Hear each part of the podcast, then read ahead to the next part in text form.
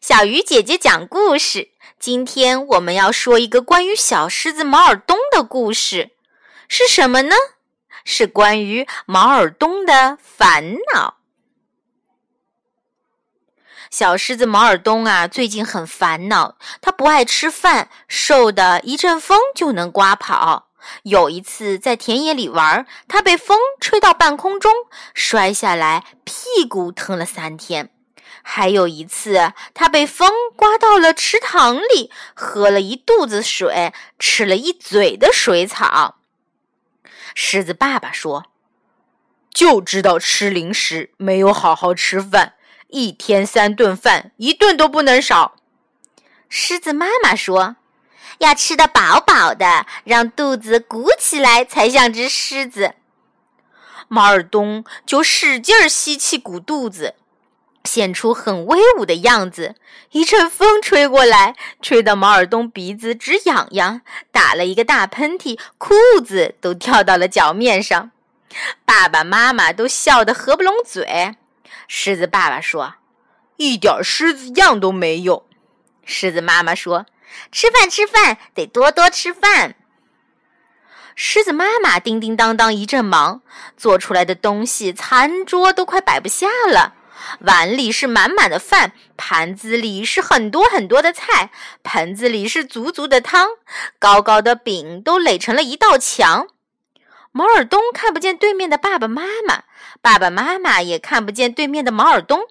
毛尔东偷偷做了个鬼脸，从桌子底下逃跑了。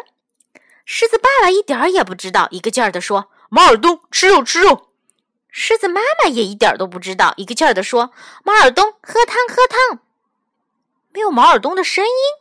狮子爸爸和妈妈站在板凳上，看着桌子对面，叫起来：“毛尔东不见了！”他们跳下凳子，四下寻找毛尔东。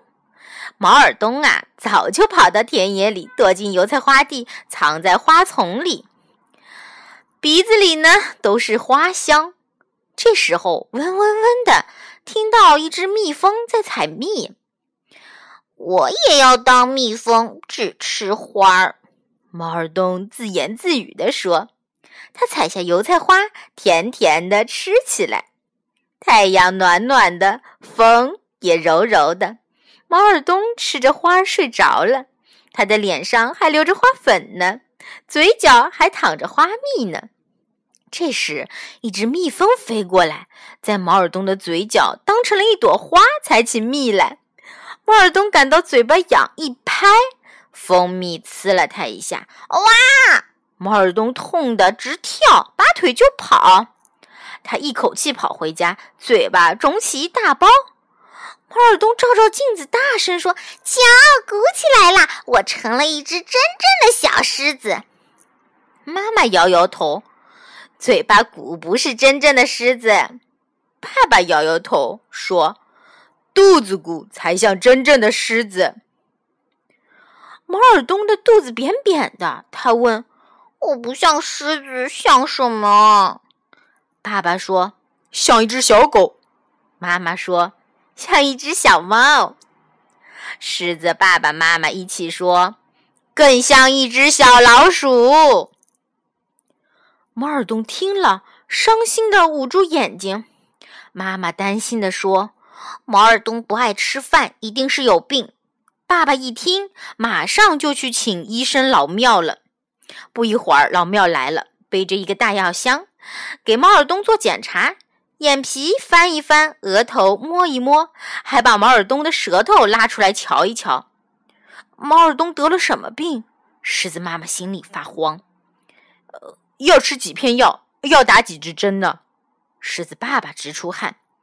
医生老庙说：“不打针，不吃药，给你们一个秘方儿，照着它做，一定很灵验。记住，千万别让毛耳洞吃零食。”爸爸很感激，把医生老庙送出很远很远。妈妈做着秘方。小碟儿里摆着三颗花生米、两片黄瓜、半个鹌鹑蛋。毛尔东好惊奇，吃了三颗花生米、两片黄瓜、半个鹌鹑蛋。他开心地说：“有意思，有意思。下顿我还要吃这样的饭。第二天，毛尔东吃完饭喊道：“嗯，没吃饱。”他到处找零食，可瓶瓶罐罐里空荡荡的，饿得他想把沙发咬一半。第三天，毛尔东的小碟子就变成了大盘子，饭量也比上次多了一点。第四天，毛尔东。吃了很多。第五天、第六天、第七天，慢慢的，马尔东的肚子鼓起来了，胸脯挺得高高的，走起路来也很有力。嘿，好一只真正的小狮子！爸爸好高兴，医生老庙的妙方可真灵。妈妈很愉快，做饭的时候也唱着歌。一天又一天，马尔东变了，胖成了一个圆球球，走两步喘一喘，困呐困呐，天天想睡觉，睁不开眼睛，想去田野里玩，两腿却懒得动弹。马尔东烦恼起来了，怎么办呢？怎么办呢？狮子爸爸妈妈也急得直拍手，对马尔东说。毛尔东，你得减肥。毛尔东答道：“好的，我同意减肥，不过好吃的东西得再加一点儿。”爸爸妈妈一听，都瞪大了眼睛，吓呆了。好啦，小鱼姐姐讲故事，今天就先到这里了。小狮子毛耳东后面还有什么样好玩的故事呢？那么我们明天再见喽。